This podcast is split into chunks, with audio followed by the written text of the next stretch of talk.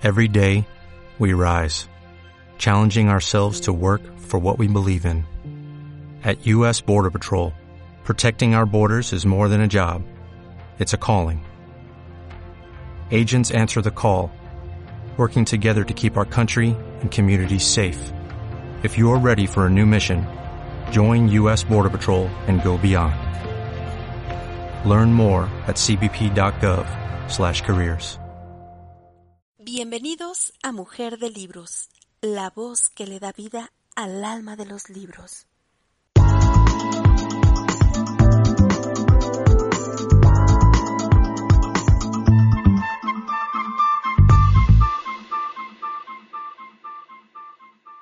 Hola, hola, buenas tardes, bienvenidos a Café y Libros con Mujer de Libros. Eh, hola, mi nombre es Patricia Mora y soy autora del libro Libérate del autosabotaje, desafío tus hábitos mentales y acelera tus metas. Y junto con el escritor, poeta e ilustrador César González, Los horrores en el amor. Y también el libro para colorear dirigido a niños, Cool Dog francés. Libros que puedes encontrar en la tienda de amazon.com. Y bueno, pues por acá nos reunimos nuevamente para eh, continuar con la lectura del libro El poder de la hora, un camino hacia la realización espiritual.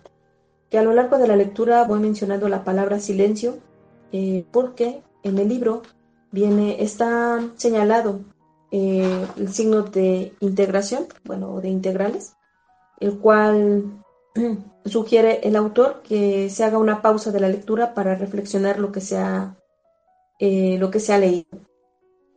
Así que yo ocupo la palabra silencio para que cuando ustedes lo escuchen ya en la grabación, pues puedan tomarse el tiempo que necesiten eh, de reflexión en ese periodo. Y bueno, por acá está Alfredo, Zurito, eh, qué gusto tenerlos por acá. Gracias. Bueno, ahora sí vamos a dar inicio a esta hora de lectura. Eh, por acá también se nos une Nofler. Qué gusto tenerte por acá, Nofler. Un saludote. Em, les recordamos una hora de lectura. Y vamos a dar inicio por respeto al tiempo de ustedes. Este libro que se llama El poder de la hora. Esa es la sesión número 4. Lectura, bueno, bien, la hora número 4. O sea, con esto serían cuatro horas de lectura de este libro.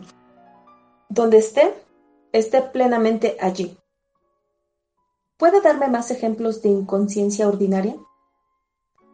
Vea si puede sorprenderse a sí mismo lamentándose, de palabra o de pensamiento, de una situación en la que se encuentra, de lo que los demás hacen o dicen, de lo que lo rodea, de su situación vital o incluso del tiempo. Quejarse es siempre falta de aceptación de lo que es. Invariablemente lleva una carga negativa inconsciente cuando se queja, se convierte en una víctima. Cuando se explica, está en posesión de su poder.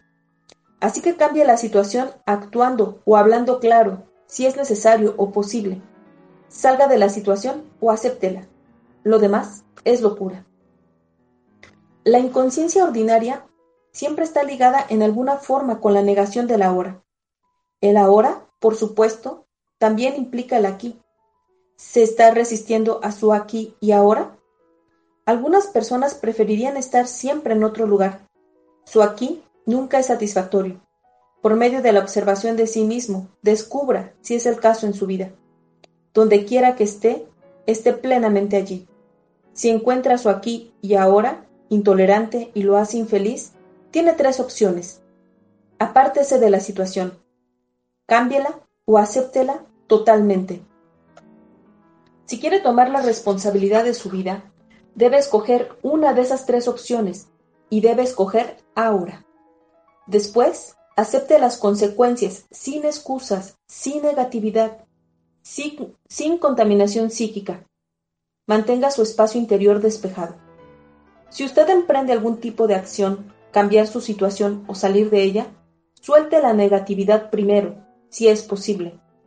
La acción que surge de la comprensión de lo que se requiere es más efectiva que la que surge de la negatividad. Cualquier acción es a menudo mejor que la no acción, especialmente si ha estado detenido en una situación de infelicidad durante mucho tiempo. Si comete un error, al menos aprende algo, en cuyo caso ya no es un error. Si permanece atascado, no aprende nada. ¿Le impide el miedo emprender una acción? Reconozca el miedo, obsérvelo, ponga su atención en él, esté completamente presente con él. Hacer esto corta el vínculo entre el miedo y su pensamiento. No permita que el miedo surja en su mente, use el poder de la hora. El miedo no puede prevalecer contra él. Si realmente no hay nada que pueda hacer para cambiar su aquí y ahora, y no puede alejarse de la situación, entonces acéptelo totalmente, soltando cualquier resistencia interior. El yo falso e infeliz, que adora sentirse desgraciado, resentir, resentido o compadecerse de sí mismo, no puede sobrevivir entonces. A eso se le llama rendición. La rendición no es debilidad. Hay gran fortaleza en ella. Solo una persona rendida tiene poder espiritual. Por medio de la rendición, usted será libre interiormente de la situación. Puede que descubra entonces que la situación cambia sin ningún esfuerzo de su parte. En cualquier caso, usted es libre. ¿O hay algo que usted debería estar haciendo, pero que no hace? Levántese y hágalo ahora. O como alternativa, acepte completamente su inactividad, su pereza o su pasividad en este momento, si esa es su elección. Entre en ella completamente, goce de ella, sea todo lo perezoso e inactivo que pueda. Si se aplica a ello completa y conscientemente, pronto saldrá de ello, o quizá no. En cualquier caso, no hay conflicto interior, ni resistencia, ni negatividad. ¿Está estresado? ¿Está tan ocupado tratando de llegar al futuro que el presente se reduce a un medio de llegar allá? El estrés es causado por estar aquí, pero querer estar allá o estar en el presente, pero querer estar en el futuro. Es una ruptura que lo desgarra interiormente. Crear y vivir con un desgarro interior así es malsano. Si usted tiene que hacerlo, puede moverse deprisa, trabajar deprisa o incluso correr, sin proyectarse en el futuro y sin resistirse al presente. Según se mueve, trabaja, corre, hágalo totalmente. Goce el flujo de energía, la alta energía de ese momento. Ahora no estará ya estresado ni partido en dos, solo moviéndose, corriendo, trabajando y gozándolo. O puede dejarlo todo y sentarse en una banca del parque. Pero cuando lo haga, observe su mente. Puede que diga, deberías estar trabajando. Estás perdiendo tiempo. Observe la mente. Sonríale. ¿El pasado toma gran parte de su atención? habla de él, piensa frecuentemente en él, ya sea positiva o negativamente. Las grandes cosas que ha logrado, sus aventuras o experiencias, o su historia de víctima, y las cosas horribles que le han hecho, o quizá lo que usted le hizo a otra persona. Sus procesos de pensamientos están creando culpa, orgullo, resentimiento, ira, remordimiento o autocompasión. Entonces, usted no solo está reforzando un sentido falso de, de identidad, sino también ayudando a acelerar el proceso de envejecimiento de su cuerpo, al producir una acumulación de pasado en su psique. Verifique esto por sí mismo, observando a los que lo rodean, que tienen una fuerte tendencia a aferrarse al pasado. Muera al pasado en cada momento. Usted no lo necesita. Refiérase a él solo cuando sea absolutamente relevante para el presente. Sienta el poder de este momento y la plenitud de ser. Sienta su presencia. Silencio.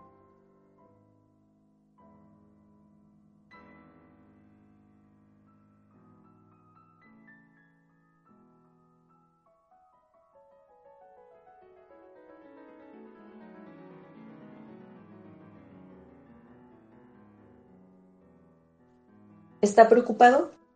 ¿Piensa a menudo qué pasaría si? Usted está identificado con su mente, que está proyectándose a sí misma en una situación futura imaginaria y creando miedo. No hay forma de que usted pueda hacer frente a esa situación, porque no existe. Es un fantasma mental. Usted puede detener esta locura que corroe la salud y la vida, simplemente reconociendo el momento presente. Hágase consciente de su respiración. Sienta el aire que fluye de y hacia su cuerpo. Sienta su campo interior de energía. Todo lo que usted tiene que manejar, enfrentar en la vida real, por oposición a las proyecciones imaginarias de la mente, es este momento. Pregúntese a sí mismo, ¿qué problema tiene ahora mismo? No el año que viene, mañana o dentro de cinco minutos. ¿Qué está mal en este momento? Usted puede siempre enfrentar el ahora, pero nunca puede enfrentar el futuro, ni tiene que hacerlo. La respuesta, la fuerza, la acción o el recurso correctos estarán allá cuando los necesite, no antes ni después. Un día lo lograré. Su meta le toma tanta tensión que reduce el momento presente a un medio para lograr un fin. ¿Eso le está arrebatando la alegría de lo que hace? ¿Está esperando para empezar a vivir? Si usted desarrolla un patrón mental así, no importa lo que alcance o logre, el presente nunca será suficientemente bueno. El futuro siempre parecerá mejor. Una receta perfecta para la insatisfacción y falta de realización permanentes. ¿No está de acuerdo? ¿Habitualmente usted está esperando algo? ¿Cuánto tiempo de su vida gasta esperando? Lo que yo llamo espera a pequeña escala. Es esperar en la cola del correo, en, uno, en un embotellamiento de tráfico, en el aeropuerto, por la llegada de alguien o el final del trabajo. La espera a gran escala es esperar las próximas vacaciones, un empleo mejor, que los hijos crezcan, una relación realmente significativa, el éxito, hacerse rico, ser importante, alcanzar la iluminación. No es raro que la gente pase toda la vida esperando empezar a vivir. Esperar es un estado mental. Básicamente significa que usted quiere el futuro, que no quiere el presente. No quiere lo que tiene.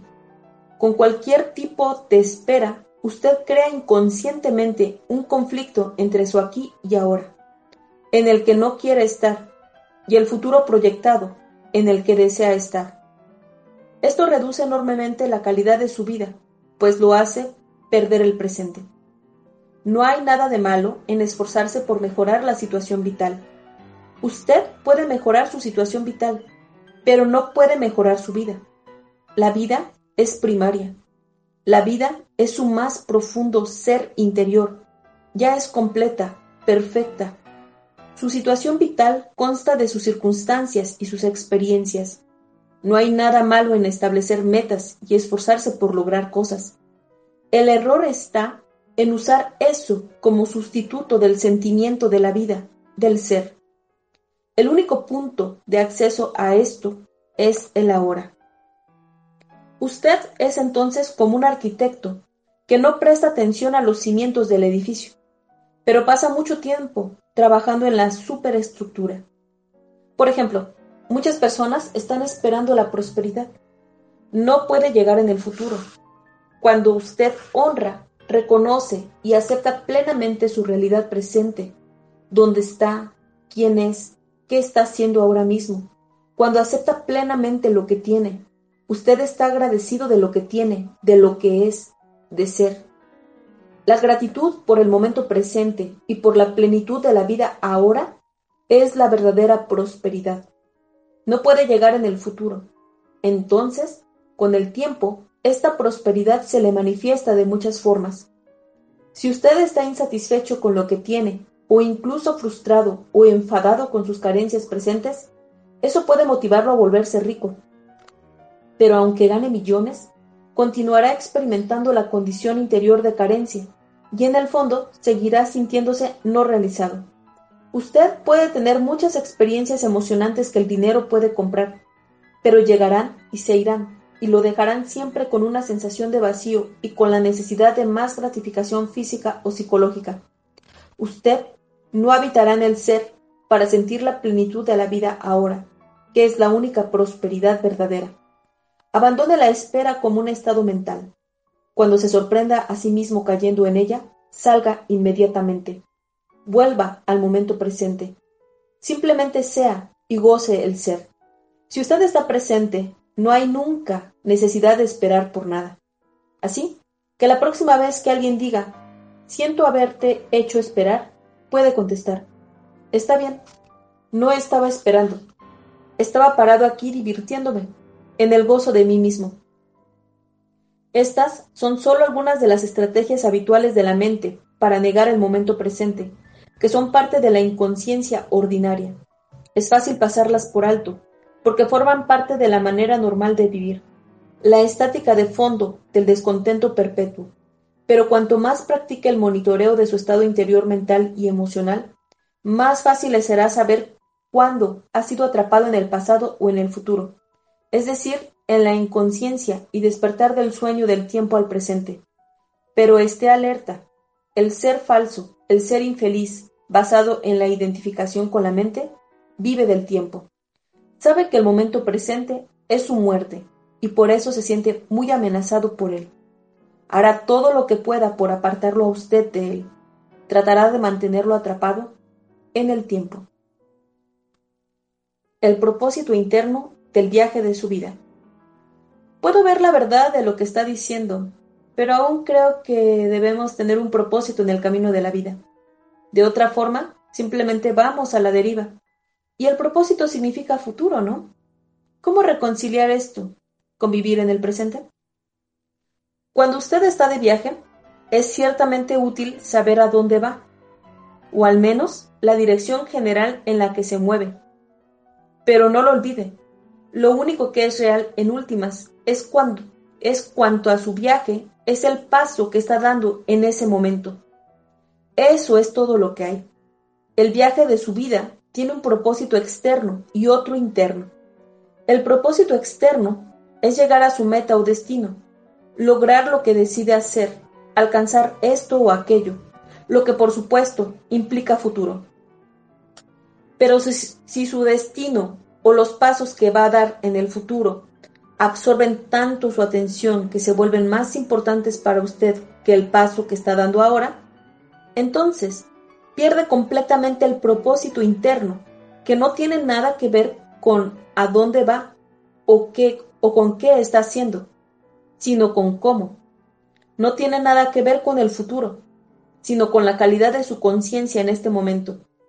El propósito externo pertenece a la dimensión horizontal del espacio y el tiempo. El propósito interno concierne a una profundización de su ser en la dimensión vertical de la hora, sin tiempo. Su viaje externo puede constar de un millón de pasos, su viaje interno solo tiene uno, el paso que está dando ahora mismo. Según se vuelve más profundamente consciente de ese único paso, se da cuenta que ya contiene en sí mismo todos los demás pasos, así como el destino. Este único paso se transforma entonces en una expresión de la perfección, un acto de gran belleza y calidad. Lo habrá llevado a usted al ser y la luz del ser brillará a través de él. Este es a la vez el propósito y el logro de su viaje interno, el viaje hacia usted mismo. Silencio.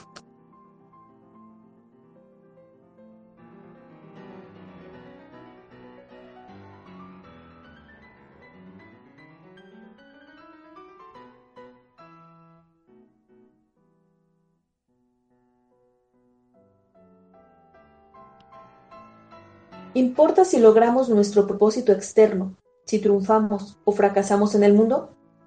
Le importará a usted mientras no haya logrado su propósito interno. Después de lograrlo, el propósito externo es solamente un juego que usted puede seguir jugando, simplemente porque le divierte. Es posible también fracasar completamente en su propósito externo y al mismo tiempo triunfar totalmente en su propósito interno.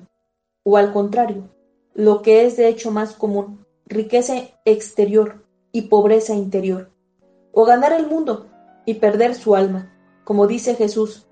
En últimas, por supuesto, todo propósito externo está condenado a fracasar, tarde o temprano, simplemente porque está sujeto a la ley de la falta de permanencia de todas las cosas. Cuanto antes se dé cuenta de que su propósito externo no puede darle realización duradera, mejor. Cuando ha visto las limitaciones de su propósito externo, renuncia a la expectativa irreal de que debería hacerlo feliz y lo subordina a su propósito interno. El pasado no puede sobrevivir en su presencia.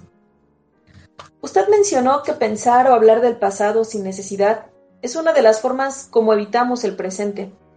Pero aparte del pasado que recordamos y con el que quizá nos identificamos, ¿no hay otro nivel de pasado dentro de nosotros que está mucho más profundamente establecido? Hablo del pasado inconsciente que condiciona nuestra vida, especialmente por medio de las experiencias de la infancia, quizá incluso de experiencias de vidas pasadas, y además está nuestro condicionamiento cultural, que tiene que ver con dónde vivimos geográficamente y el periodo de tiempo histórico en el cual vivimos.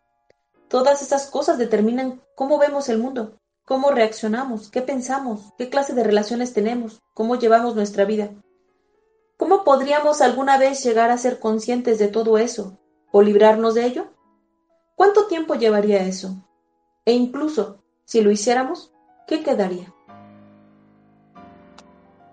¿Qué queda cuando la ilusión se acaba? No hay necesidad de investigar el pasado inconsciente en usted excepto en cuanto se manifiesta en este momento como un pensamiento, una emoción, un deseo, una reacción o un evento externo que le ocurre a usted. Lo que necesite conocer sobre el pasado inconsciente en usted lo sacarán a flote los retos del presente. Si usted ahonda en el pasado, se convertirá en un pozo sin fondo. Siempre hay más. Usted puede creer que necesita más tiempo para entender el pasado, o ser libre de él.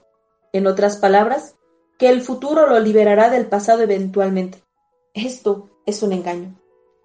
Solo el presente puede liberarlo del pasado. Más bien, no puede liberarlo del tiempo. Acceda al poder de la hora. Esa es la clave. ¿Qué es el poder de la hora? Nada más que el poder de su presencia, su conciencia liberada de las formas del pensamiento. Así pues, Maneja el pasado en el nivel del presente. Cuanta más atención preste al pasado, más lo energiza y más probable es que lo convierta en una identidad. No interprete mal. La atención es esencial, pero no al pasado como pasado. Dé atención al presente. Presta atención a su conducta, a sus reacciones, malos humores, pensamientos, emociones, miedos y deseos según ocurren en el presente. El pasado está en usted. Si usted puede estar suficientemente presente para ver todas esas cosas, no critica o analíticamente, sino sin juzgar, está manejando el pasado y disolviéndolo con el poder de su presencia. No puede encontrarse a sí mismo yendo hacia el pasado. Se encuentra a sí mismo viniendo al presente. No es útil entender el pasado y así entender por qué hacemos ciertas cosas reaccionamos de cierta forma, o por qué creamos inconscientemente nuestro tipo particular de drama, nuestros patrones de relaciones y así sucesivamente? Según se vuelve más consciente de su realidad presente, usted puede tener ciertas comprensiones súbitas de por qué su condicionamiento funciona de esa forma particular. Por ejemplo, por qué sus relaciones siguen ciertos patrones, y puede recordar cosas que ocurrieron en el pasado y verlas más claramente. Eso está bien y puede servir de ayuda, pero no es esencial. Lo que es esencial es su presencia consciente. Eso disuelve el pasado. Ese es el agente transformador. Así pues, no busca entender el pasado por el, por el contrario, sea tan presente como pueda. El pasado no puede sobrevivir en su presencia, solo puede sobrevivir en su ausencia. Capítulo 5 el estado de presencia. No es lo que usted cree que es. Usted habla continuamente del estado de presencia como la clave.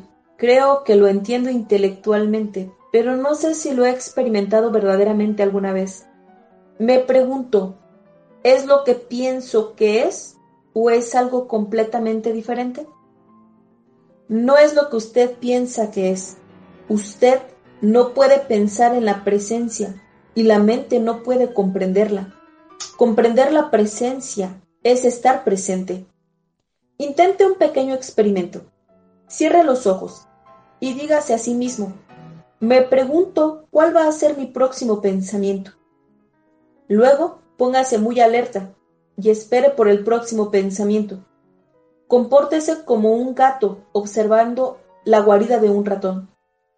¿Qué pensamiento va a salir de la guarida del ratón? Inténtelo ahora. Silencio.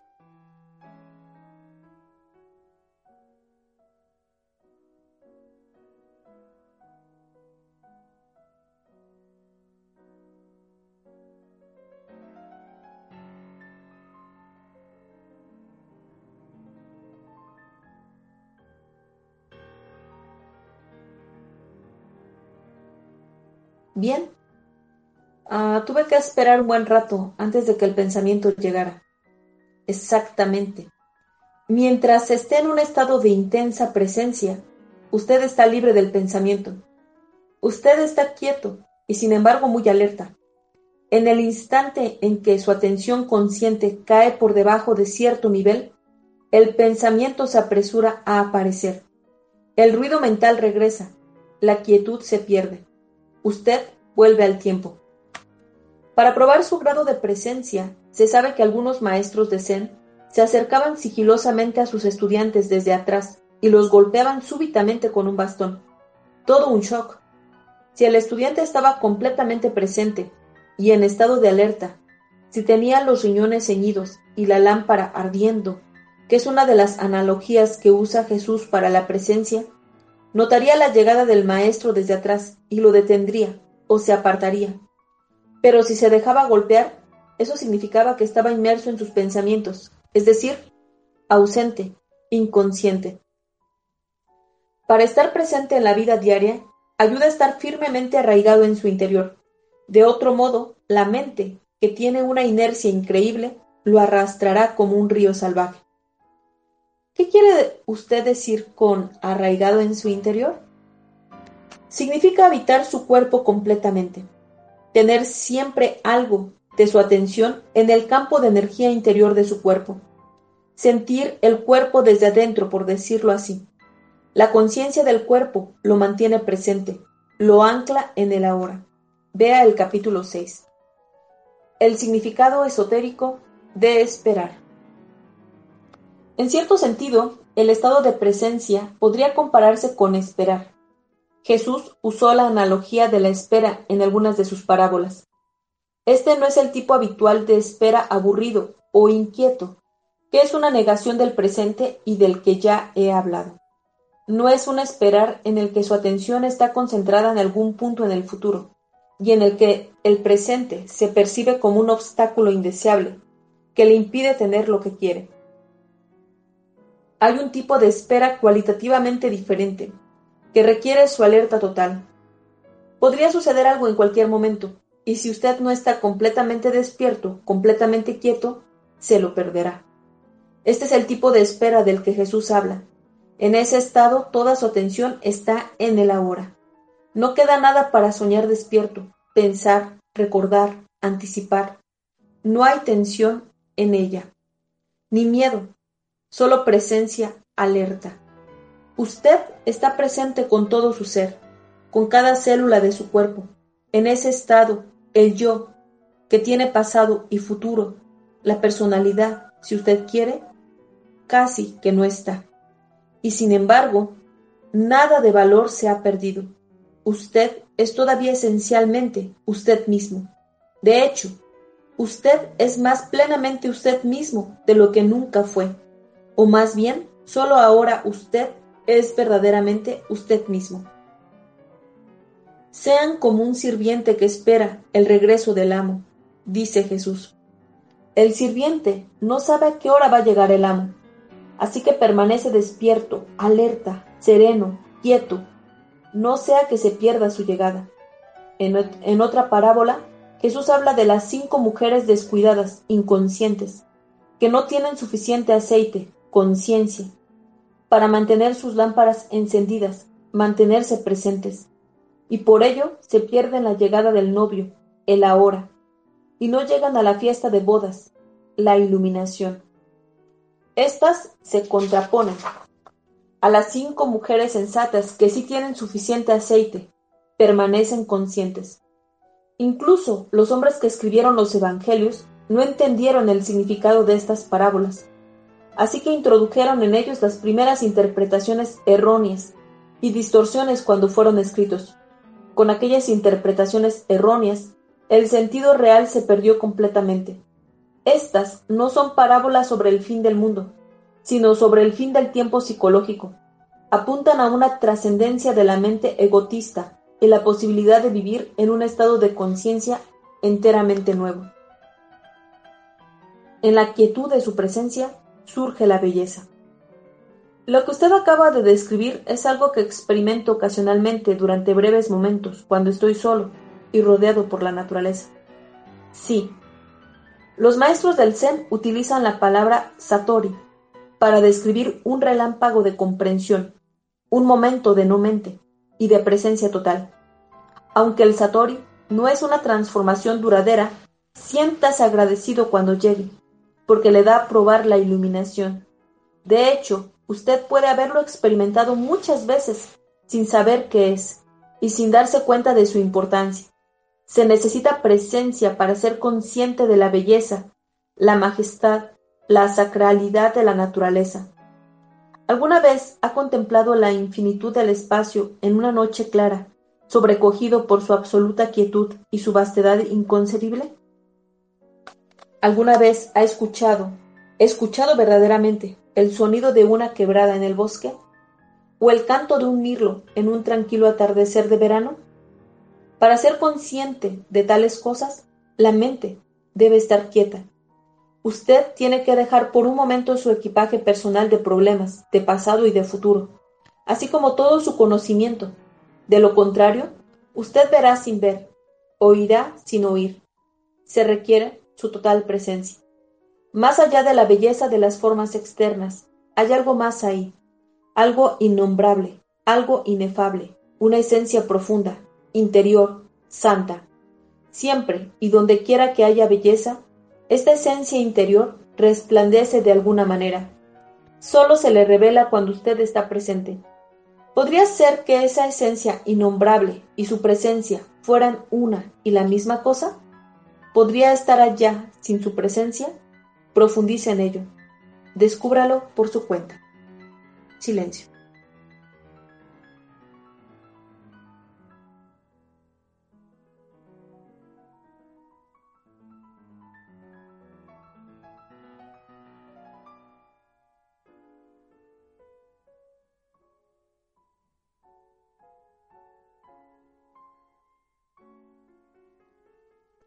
Cuando usted experimentó esos momentos de presencia, usted probablemente no se dio cuenta de que estuvo brevemente en un estado de no mente.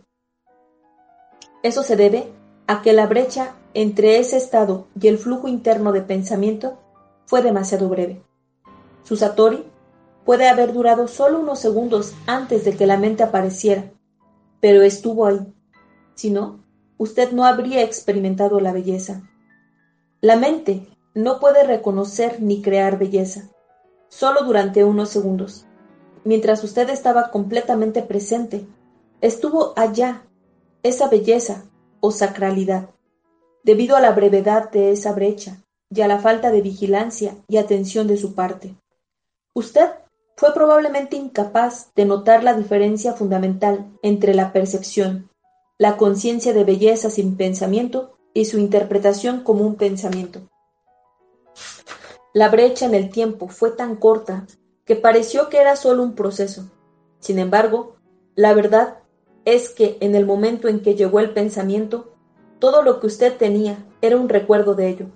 Cuanto más amplia sea la brecha entre la percepción y el pensamiento, más profundidad tiene usted como ser humano, es decir, más consciente es.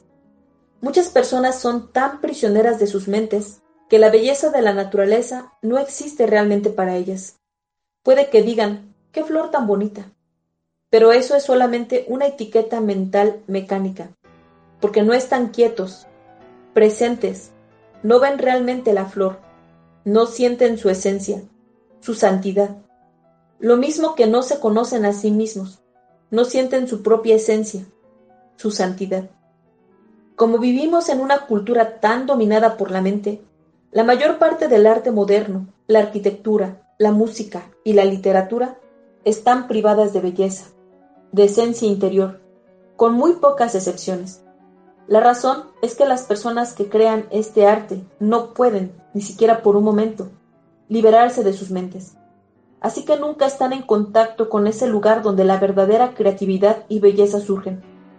La mente abandonada a sí misma crea monstruosidades, y no solo en las galerías de arte.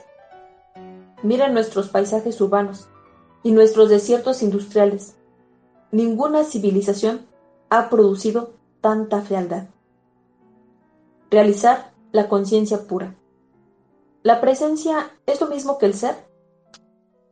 Cuando usted se vuelve consciente del ser, lo que ocurre realmente es que el ser se vuelve consciente de sí mismo. Cuando el ser se vuelve consciente de sí mismo, eso es presencia. Puesto que ser, conciencia y vida son sinónimos, podríamos decir que presencia significa la conciencia dándose cuenta de sí misma o la vida alcanzando la autoconciencia. Pero no se quede aferrado a las palabras y no haga un esfuerzo para entender esto. No necesita entender nada antes de que pueda volverse presente. Entiendo lo que usted acaba de decir, pero parece implicar que el ser, la última realidad trascendente, no está todavía completa, que está experimentando un proceso de desarrollo. ¿Necesita Dios tiempo para el crecimiento personal? Sí, pero solo visto desde la perspectiva limitada del universo manifiesto. En la Biblia, Dios declara, soy el alfa y el omega, y soy el viviente. En el reino atemporal en el que Dios mora, que es también su hogar, el principio y el fin, el alfa y el omega, son uno, y la esencia de todo lo que siempre ha sido y siempre será. Es eternamente presente en un estado no manifiesto de unidad y perfección totalmente más allá de lo que la mente humana pueda nunca imaginar o comprender. En nuestro mundo de formas aparentemente separadas, sin embargo, la perfección atemporal es un concepto inconcebible. Aquí, incluso la conciencia, que es la luz que emana de la fuente eterna, parece estar sujeta a un proceso de desarrollo. Pero esto es debido a nuestra percepción limitada. No es así en términos absolutos. Sin embargo, permítame continuar hablando por un momento sobre la evolución de la conciencia en este mundo. Todo lo que existe tiene ser, tiene esencia divina, tiene algún grado de conciencia. Incluso una piedra tiene conciencia rudimentaria. De lo contrario, no sería, y sus átomos y moléculas se dispersarían. Todo está vivo, el sol, la tierra, las plantas, los animales, los seres humanos. Todos, son expresiones de conciencia en diferentes grados. La conciencia que se manifiesta como forma. El mundo surge cuando la conciencia toma formas, formas de pensamiento y formas materiales. Observe los millones de formas de vida solo en este planeta, en el mar, en la tierra, en el aire, y después cada forma de vida se replica millones de veces. ¿Con qué fin? Alguien o algo está jugando un juego un juego con la forma? Esto fue lo que los antiguos videntes de la India se preguntaron a sí mismos. Vieron el mundo como lila, una especie de juego divino que Dios está jugando. Las formas, las formas de vida individual obviamente no son muy importantes en este juego. En el mar, la mayoría de formas de vida no sobreviven más de unos minutos después de nacer. Incluso la forma humana vuelve al polvo bastante rápidamente, y cuando se ha ido es como si nunca hubiera sido. ¿Es esto trágico o cruel? Solo si usted crea una identidad separada para cada forma. Si usted olvida que su conciencia es esencia divina, expresándose a sí misma en la forma. Pero usted no sabe realmente eso hasta que realiza su propia esencia divina como pura conciencia. Si nace un pez en su acuario y usted lo llama John, escribe un certificado de nacimiento, le cuenta sobre su historia familiar y dos minutos más tarde se lo come otro pez. Eso es trágico. Pero solamente es trágico porque usted proyectó un ser separado donde no lo había. Usted agarró una fracción de un proceso dinámico, una danza molecular, y la convirtió en una entidad separada. La conciencia toma el disfraz de las formas a que, hasta que éstas alcanzan tal complejidad que se pierde completamente en ellas. En los seres humanos actuales, la conciencia está completamente identificada con su disfraz. Solo se conoce a sí misma como forma, y por lo tanto, vive en el temor de la aniquilación de su forma física o psicológica. Esta es la mente egotista, y este es el punto en el que se establece una disfunción considerable. Ahora parece como si algo hubiera salido muy mal en algún punto a lo largo de la línea de la evolución. Pero incluso esto es parte del lila, el juego divino. Finalmente, la presión del sufrimiento creado por esta disfunción aparente fuerza a la conciencia a desidentificarse de la forma y la despierta de su sueño de forma. Vuelve a recuperar autoconciencia, pero a un nivel mucho más profundo que cuando la perdió. Este proceso lo explica Jesús en su parábola del Hijo pródigo, que deja el hogar de su padre, dilapida su fortuna, se convierte en un mendigo y después es forzado por su sufrimiento a volver a casa. Cuando lo hace, su padre lo ama más que antes. El estado del hijo es el mismo que antes. Sin embargo, no es el mismo. Tiene añadida una dimensión de profundidad. La parábola describe un viaje desde la perfección inconsciente a través de la imperfección y del mal aparentes hacia la perfección consciente. Puede ver ahora el significado más profundo y más amplio de volverse presente como el observador de su mente? Siempre que usted observa la mente, retira la conciencia de las formas mentales. Entonces se convierte en lo que llamamos el observador o el testigo. En consecuencia, el observador, pura conciencia más allá de la forma, se vuelve más fuerte y las formaciones mentales se vuelven más débiles. Cuando hablamos de observar la mente, estamos personalizando un evento que es de significación cósmica. A través de usted, la conciencia está despertando de su sueño de identificación con la forma y retirándose de ella. Esto prefigura y al tiempo forma parte de un evento que está probablemente todavía en el futuro lejano, en lo que concierne al tiempo cronológico. El evento es llamado el fin del mundo. Silencio.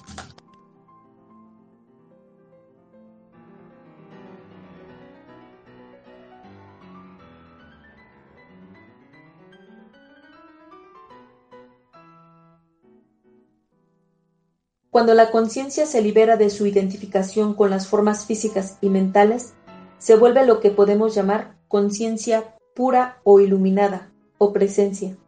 Esto ha ocurrido ya en algunos individuos y parece destinado a ocurrir pronto en una escala mucho mayor, aunque no hay garantía absoluta de que ocurrirá.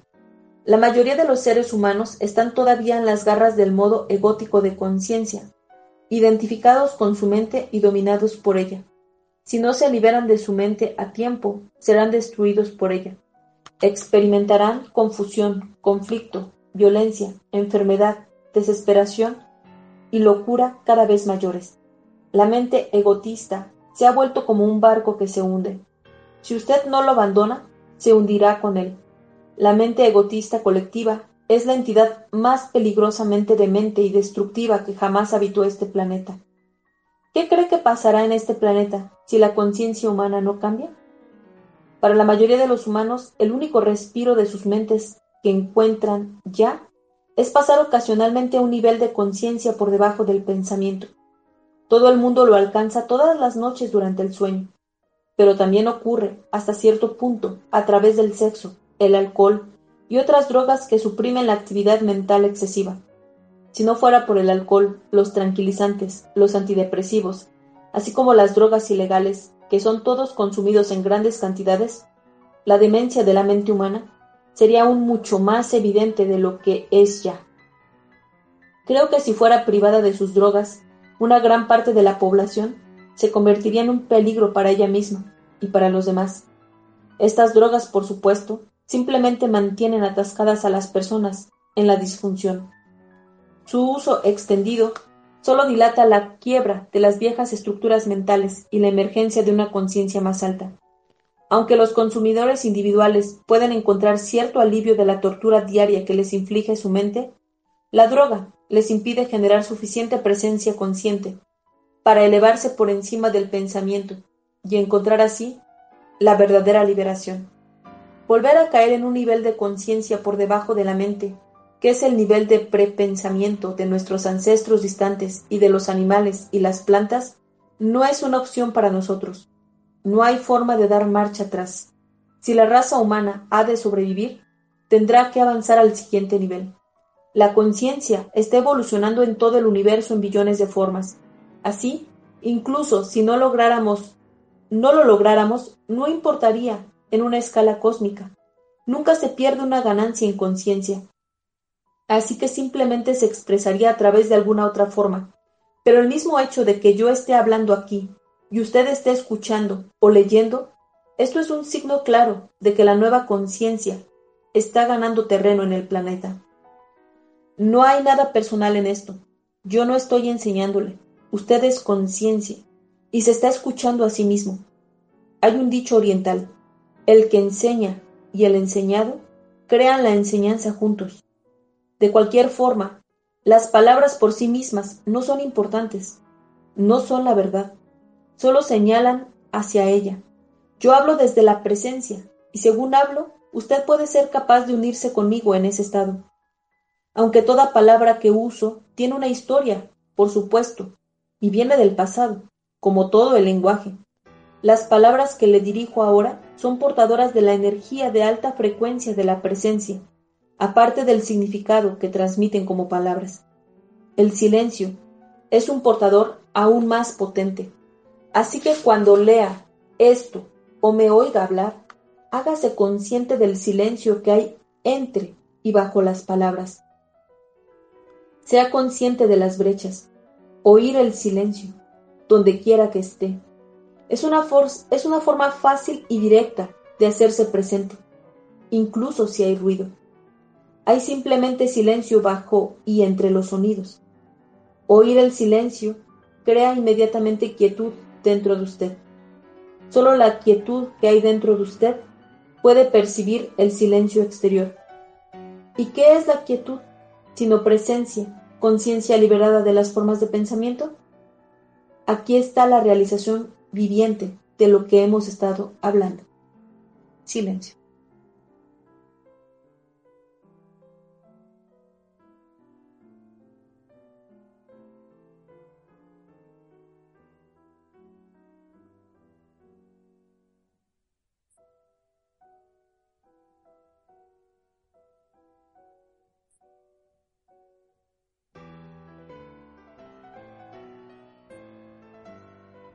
Cristo, la realidad de la presencia divina que hay en usted.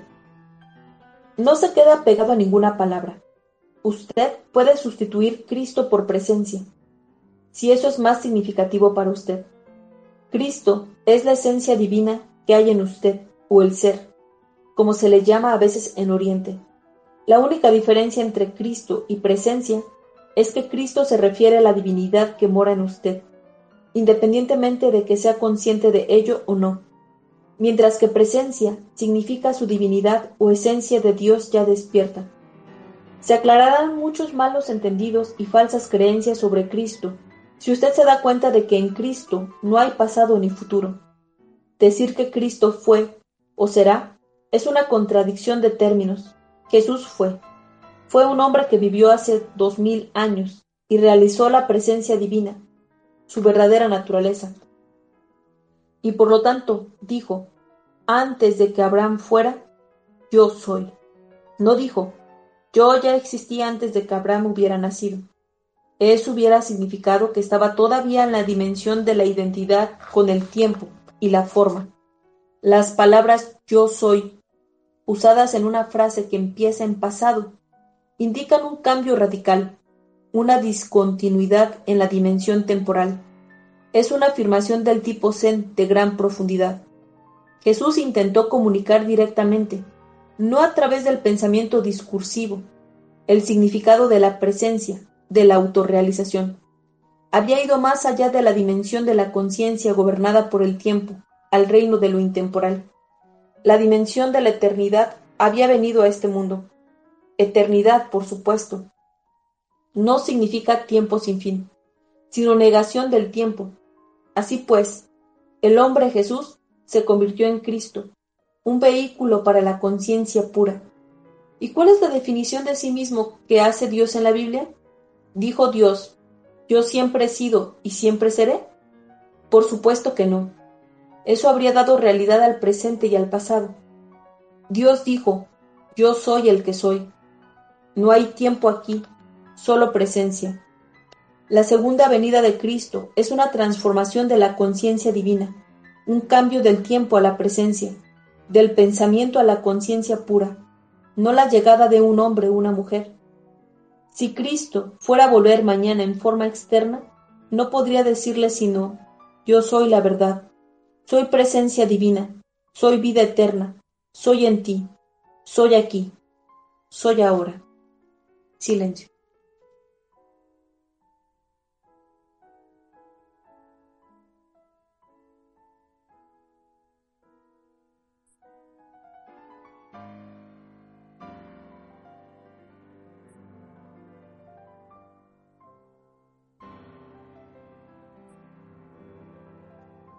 Nunca personalice a Cristo. No convierta a Cristo en una identidad con forma. Los avatares, las madres divinas, los maestros iluminados, los poquísimos que son reales, no son especiales como personas. Sin un falso yo que sostener, que defender y que alimentar, son más sencillos, más ordinarios que el hombre o mujer ordinarios.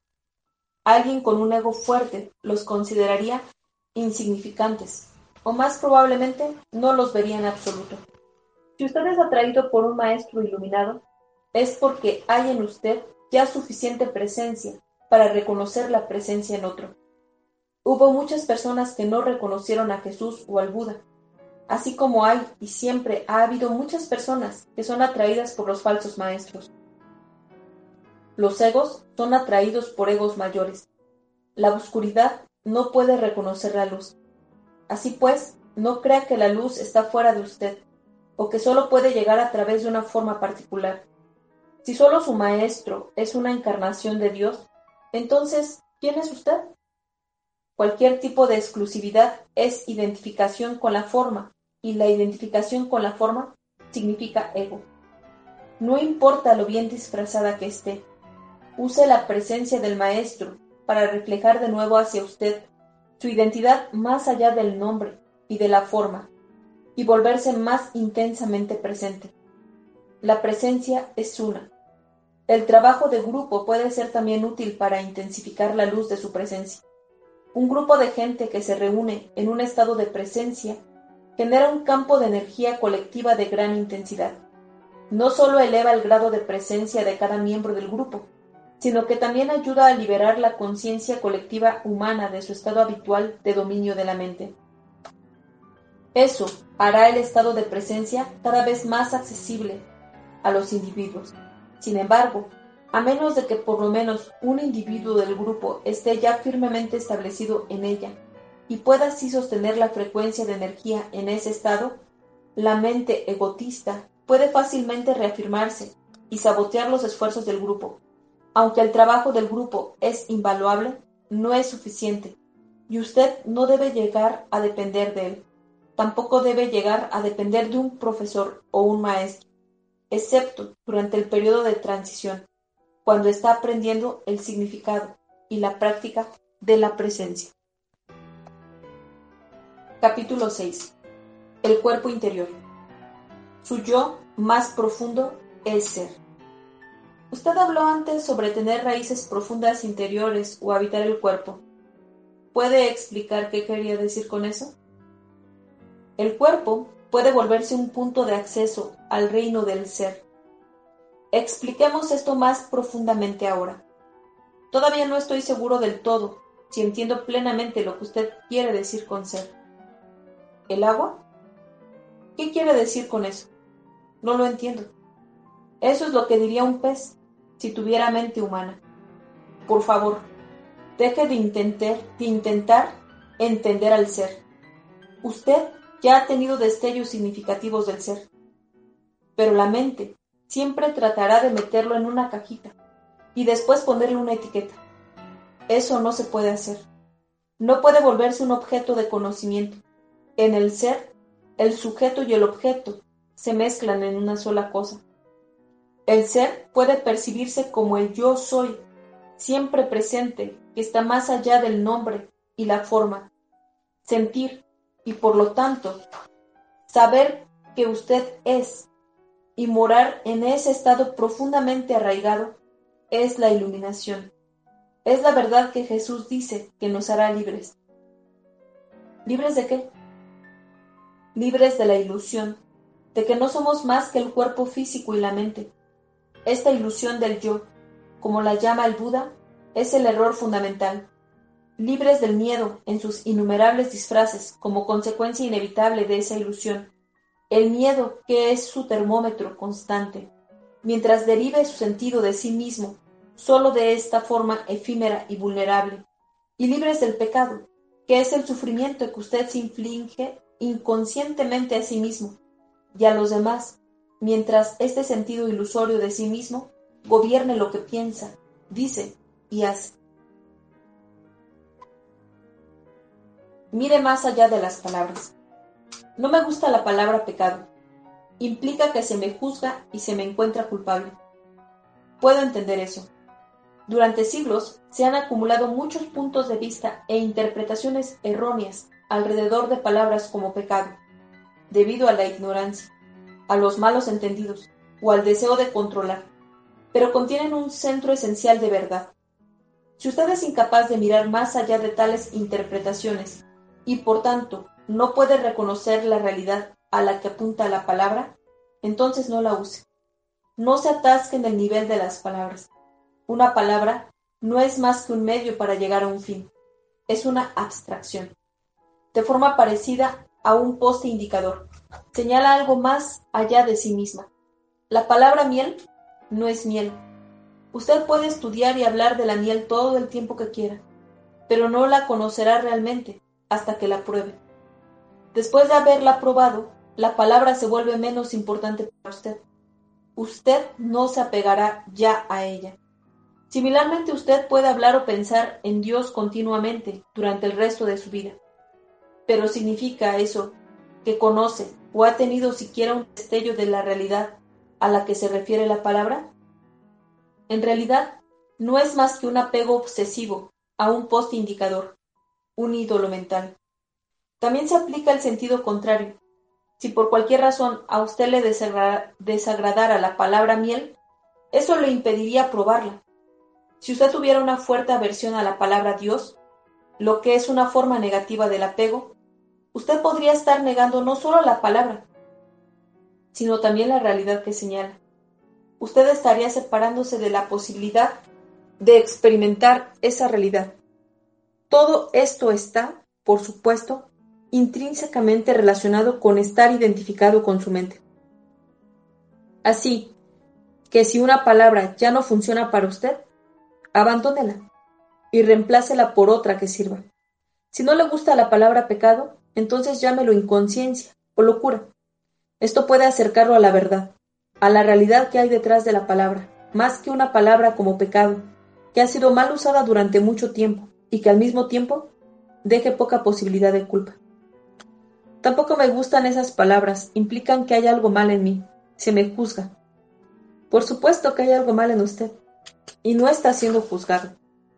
No pretendo ofenderlo personalmente, pero no pertenece a la raza que ha matado más de 100 millones de miembros de su especie solamente en el siglo XX. ¿Usted habla de culpa por analogía? No es una cuestión de culpa, pero mientras esté dominado por la mente egotista, usted forma parte de la locura colectiva. Quizá no ha observado muy profundamente la condición humana en su estado de dependencia de la mente egotista. Abra los ojos y observa el miedo, la desesperación, la avidez y la violencia que invaden todo. Observe la horrible crueldad y el sufrimiento en una escala inimaginable que los seres humanos han infligido y continúan infligiendo, tanto unos a otros como a las demás formas de vida del planeta. No necesita condenar, simplemente observe. Ese es el pecado, esa es la locura, esa es la inconsciencia, sobre todo, no olvide observar su propia mente. Busque la raíz de la locura allí.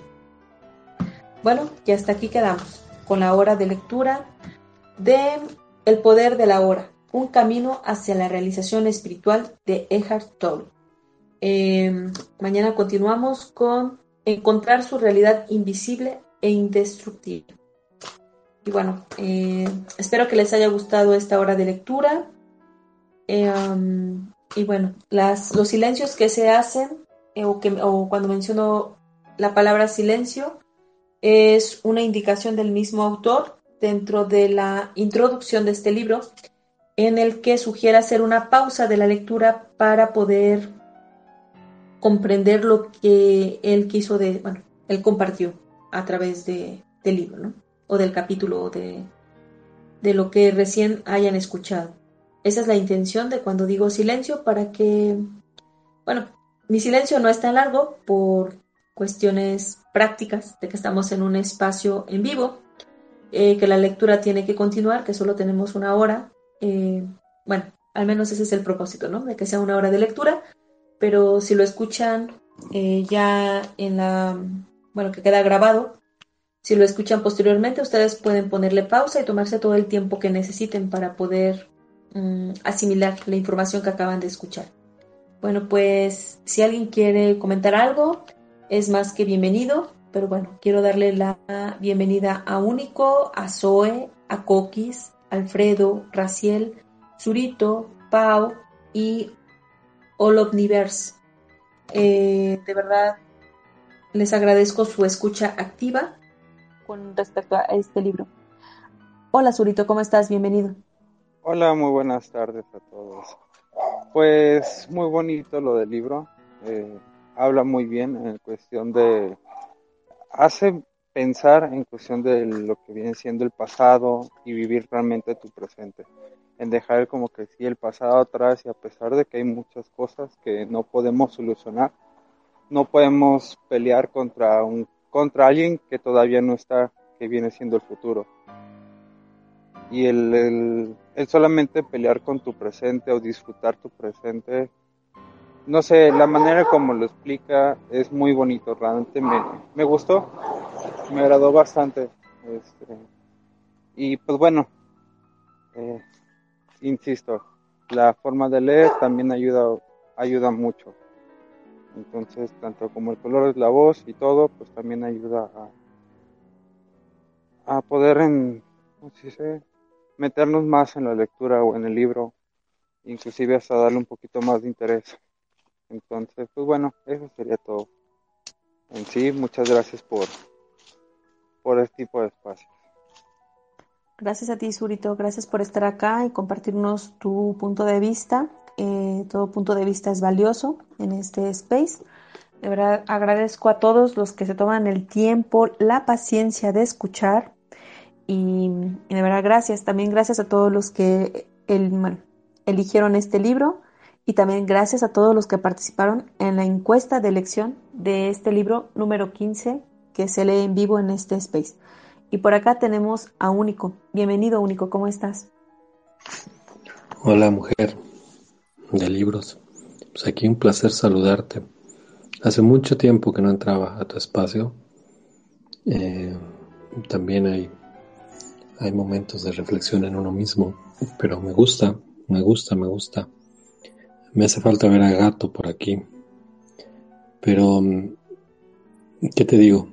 Estuve oyendo muy pocos pedacitos, aunque estaba conectado porque ando haciendo cascos, cuestiones del trabajo, pero, pero siempre es un placer escucharte, siempre es un placer esas lecturas nuevas de reflexión, Antes cuando hablábamos del amor, pues andábamos por ahí, pero ahora hablando de tus reflexiones a través de la lectura, se me hace fantástico. Gracias, gracias por compartir estas líneas escritas a través de la sabiduría de alguien que se atrevió a escribirlo y compartirlo. a todos nos sirve, a todos nos sirve de alguna manera escuchar, aceptar, aprender, diluirlo entre nuestro propio pensamiento y lo que escuchamos para sacar conclusiones importantes de nuestra vida. La verdad te agradezco mucho, mucho, mucho, mucho esto que haces y bueno, pienso, pienso seguir buscándote. Ya me he ido retirando poco a poco. Quería yo abrir mis propios espacios, pero sí, creo que sí me tengo que retirar y comenzar a, hacer otras cosas. De antemano un abrazo y muchas, muchas gracias. Muchas gracias, Único. Sí, un placer realmente tenerte por acá y sí, hace un rato que no, bueno, que no conversábamos y sí, efectivamente antes los espacios eran de mm, hacer una, no sé, hablar sobre el tema, bueno, que estuvieron los espacios de los horrores en el amor. Eh, ya no me acuerdo cuántos episodios fueron de los horrores en el amor. Estuvimos hablando de las relaciones personales, bueno, interpersonales.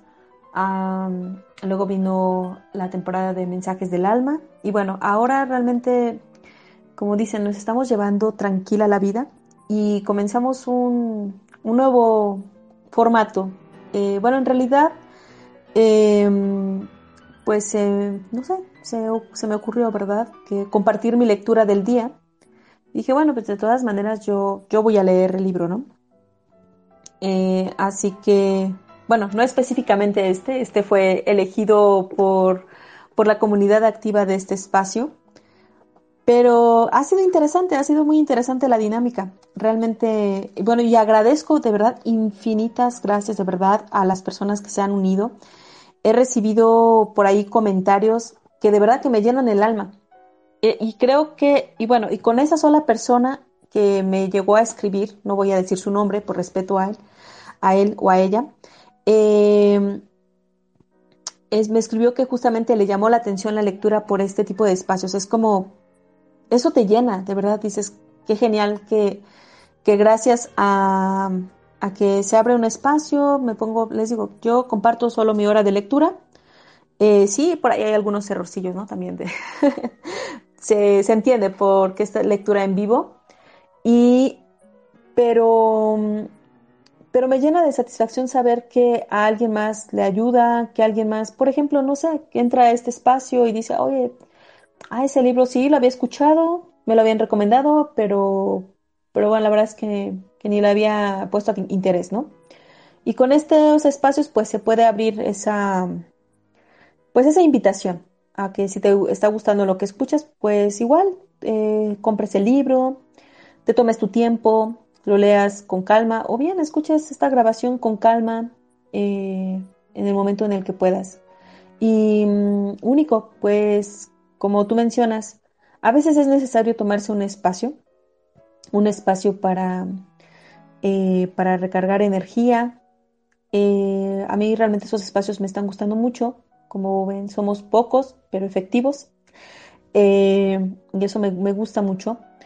cuando llevas o llevas la, no sé, organizas un space en donde hablas de un tema y, y hay mucha, lo cual también se agradece la participación, pero de alguna manera también te, te lleva, eh, no, hay un intercambio de energía, eso lo sabemos las personas que hemos estado en ese tipo de espacios. Así que ahora pretendo llevármelo un poquito más relajado. Así que gracias por estar acá y, adelante, Único. Muy bien, muy bien, muy bien, de verdad te felicito, me, me gusta mucho. Este, pero, pero bien, te digo que a veces hay que, hay que tomar un descanso de varias cosas, ¿no? De los espacios, de, y la verdad es que mira, a lo mejor los que estamos nada más escuchando, sí nos distrae, aprendemos, por supuesto, pero luego estamos en uno y vamos a otro y vamos a otro. Yo ya no lo he estado haciendo.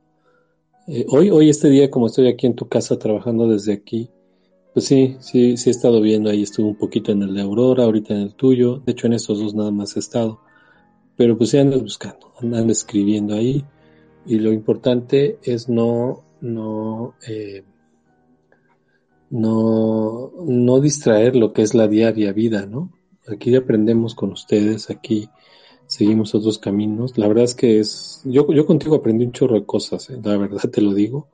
Aprendí mucho, eh, disipé mucho de mi vida y, y me siento muy feliz, muy contento. Pero sí creo que por sanidad mental a veces nos hace falta darnos unas vacaciones. Yo ya me lo he estado dando, como te digo, pero insisto en regresar y creo que ahora sí hay que dárselas bien. Eh, todavía ayer les dije que quería hacer un espacio propio mío, pero la verdad es que no, no, no tengo tiempo, no puedo. Y prefiero ese tiempo reflexionar con lo que ya he aprendido de ustedes. Tengo muchos apuntes de, de lo que aquí dicen, de lo que aquí se aprende. Y, y bueno, pues igual y mañana sí estoy, o igual y pasado, no lo sé, pero la verdad es que sí, poco a poco hay que no me gusta dejar las cosas de tajo, a menos de que sean muy perjudiciales para mí, ¿no? Como dejar de tomar, dejar de tomar coca y todo eso que ya no lo hago y lo decidí de tajo. Pero este tipo de cosas finalmente eh, ves aquí, por ejemplo, el poder de la hora y me encantó, y me encantó lo que escuché y dije, sí, es, es que es ahora, ¿no? No hay más. Y, y en lo que estoy haciendo, en lo que estoy ahorita construyendo, me siento muy feliz porque digo, es, es hoy. No sé si lo lleve a cabo mañana, pero hoy estoy siendo completamente congruente conmigo y estoy satisfecho con lo que estoy realizando.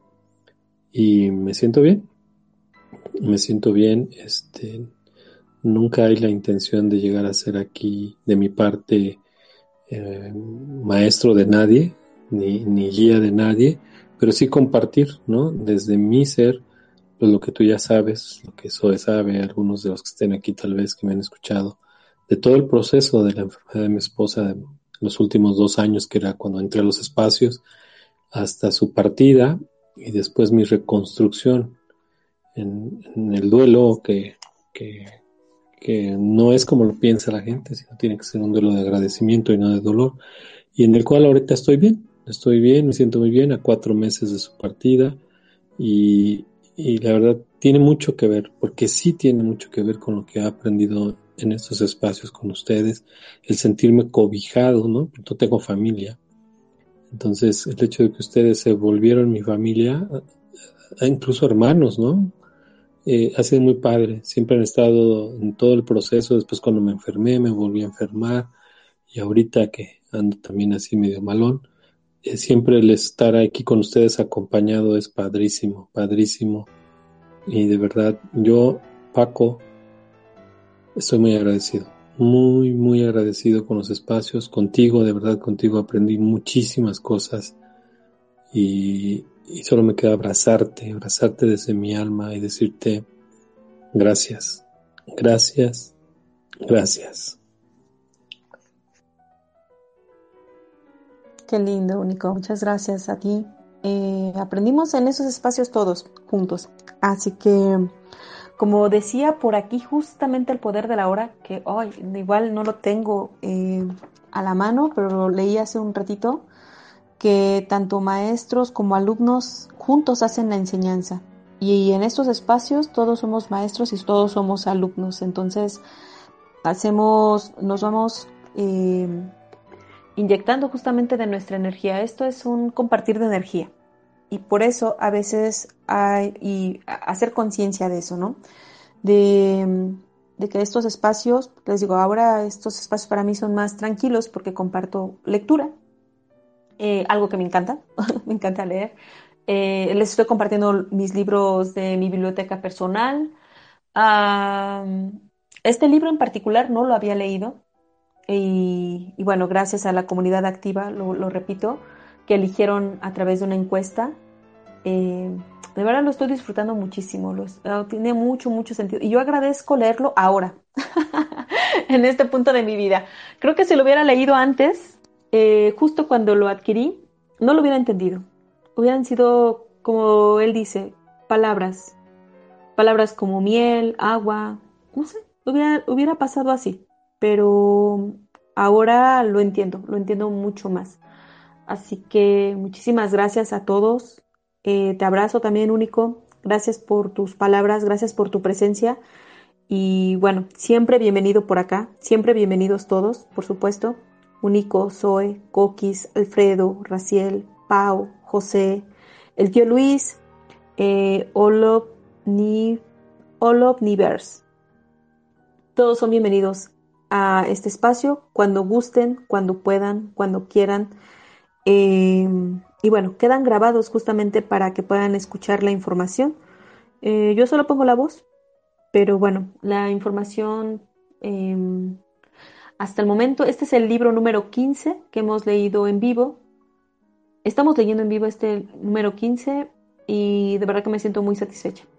Ah, comenzamos el 12 de agosto de este año y pues ya cumplimos, ahora sí ya cumplimos dos meses de, lectura y vamos en el número 15. Es, es maravilloso realmente. Esto también es una, una manera, una muestra, también digamos en vivo, que les digo una hora de lectura y ya.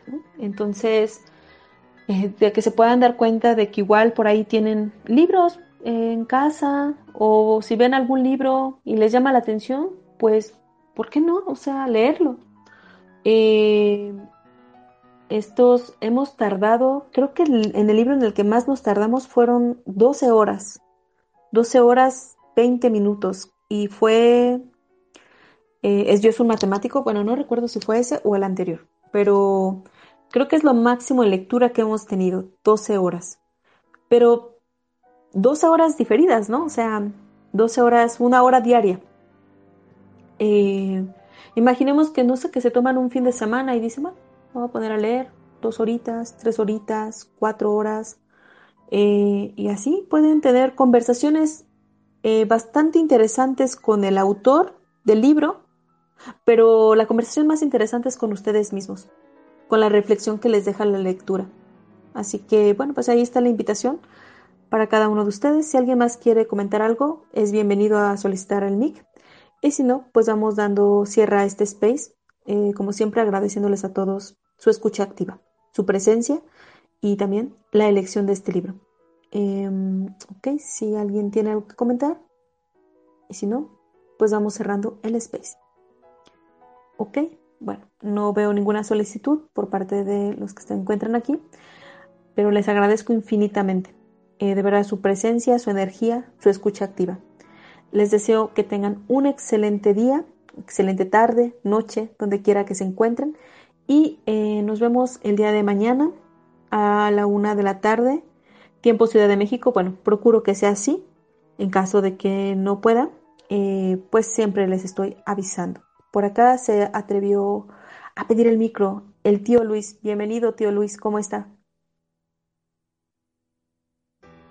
Estar escuchándoles aquí a ustedes, saludándolos a todos, viendo que está José, que está Coquis, Ah, y todos los demás que están, Alfredo. Eh, lástima que pues no pude entrar antes, miro que ya, ya van de salida, pero es un honor poder escucharlos. Gracias por enriquecernos en todo lo que ustedes hacen ahí, todos juntos, y es correcto. Todos somos alumnos y todos somos maestros. Así lo define la vida que tenemos a diario ha sido un honor escucharla, aunque sea por, ya final. Así que cuídense mucho, éxito, bendiciones a todos. Cookies.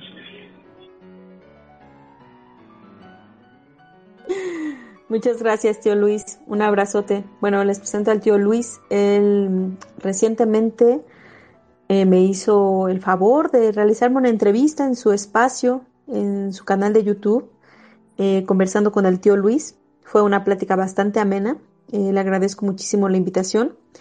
Y, y, bueno, pues aquí seguimos al pendiente también de sus entrevistas, que son también muy, muy humanas. Así que, bueno, muchísimas gracias a todos. Gracias por unirse, gracias por estar acá. Y si alguien quiere comentar algo, adelante, les digo, son más que bienvenidos, ¿vale? y si no, pues vamos cerrando el space. Adelante, tío Luis. Eh, sí, no, no para comentar que estoy esperando hoy me llegue el libro, lástima que no va a estar en la casa para devorarlo un poquito ahí, pero ya mañana o en la noche estamos empezando a, leerlo y así que en una semana o por ahí más o menos nos volvemos a sentar conversando con el tío Luis. Estoy ansioso de, de leer su libro, aunque sean las primeras páginas, porque sé que eh, nos va a enriquecer. Gracias. Tengan éxito, jóvenes. Hasta luego. Muchas gracias, tío Luis. Gracias por confiar en mi trabajo. Bueno, él se refiere a libérate del autosabotaje, desafía tus hábitos mentales y acelera tus metas. Y de verdad, gracias también por traerlo a la mesa. Eh, yo creo que nos, no sé si le pasa a otros escritores o no, pero, uno escribe un libro y continúa con el otro y continúa con el otro. Y de pronto, eh, sí, hubo un tiempo en que le hice promoción a Libérate del autosabotaje, desafía tus hábitos mentales y acelera tus metas. Y bueno, seguí con otras cosas y seguí con otro libro y, así, ¿no? Pero ahora en la entrevista justamente con el tío Luis, eh, con las preguntas que me hizo, eh, sí, me vino la nostalgia con ese libro, con mi primer libro, y tan agradecida que estoy con esa creación literaria. Eh, me ayudó más, bueno, como siempre lo, menciono, es, si solo una persona es capaz de ayudarle, pues yo súper agradecida. Bueno, pero la primera persona a la que ayudó fue a mí misma. Así que, no, súper agradecida con, con mi primer libro. Y bueno, gracias a todos los que están por acá y gracias a todos también, Alfredo, que también sé que, que adquirió recientemente el libro y que está en la lectura de ese libro. También gracias por confiar en mi, arte. Gracias a todos. De verdad les mando un fuerte abrazo y que tengan un excelente día. Felices lecturas. Pásenla bien. Nos vemos el día de mañana. Cuídense. Bye bye. Gracias por escucharme. Te espero en el siguiente episodio. Sígueme en redes sociales como Mujer de Libros, Twitter, Facebook e Instagram.